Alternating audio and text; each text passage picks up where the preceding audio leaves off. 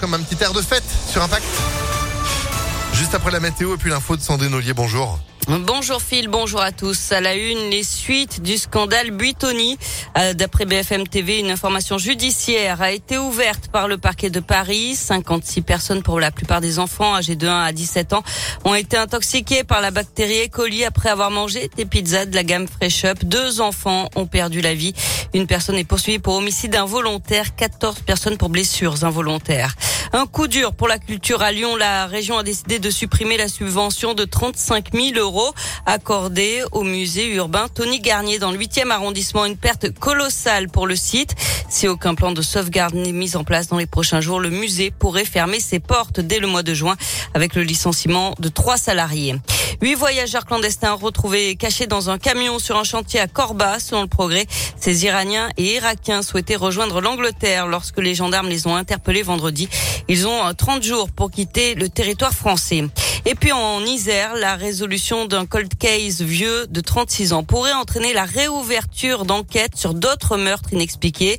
Un homme a été interpellé et a avoué le meurtre de Marie-Thérèse Bonfanti à Pontcharra en 1986. Son corps n'a jamais été retrouvé. Les enquêteurs s'intéressent désormais à d'autres crimes non élucidés comme la mort d'une secrétaire de 41 ans dans la même ville en 1982. On passe au sport avec du foot. Dernier match à domicile de la saison pour l'OL. Les Lyonnais accueillent Nantes, des Canaries en forme après avoir remporté la Coupe de France.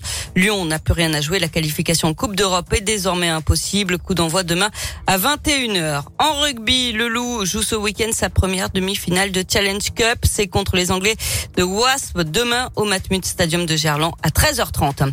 Enfin, êtes-vous paraskevidécatriaphobe Faites-vous partie de ces personnes superstitieuses qui craignent le vendredi 13 et l'associer à la malchance Ou bien est-ce un jour de chance pour vous ou un jour comme les autres en ce vendredi 13, le seul de l'année?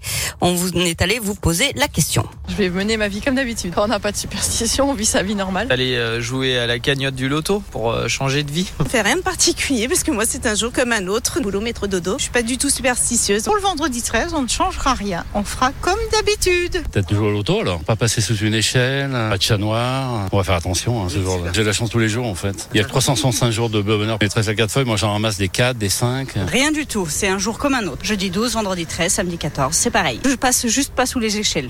En tout cas, pour l'occasion, la FDJ met en jeu un jackpot spécial de 13 millions d'euros ce soir au tirage du loto. Et puis on aura l'occasion de parler de ces jeux de grattage parce qu'on est tous pareils, évidemment, que ce soit cocher des numéros ou gratter des petits tickets en espérant avoir le gros lot. Il y a certains jeux de grattage qui rapportent plus que d'autres. On va voir ça ensemble ce matin. Oui, restez bien à l'écoute du Réveil Impact et ne prenez pas votre téléphone portable, Sandrine, pour faire un jeu en ligne de Non. la FDJ, bien sûr, j'entends. Hein. Bon, vous restez avec nous Oui. Allez, vous êtes de retour à 8h30. L'info continue à packfm.fr. C'est la météo.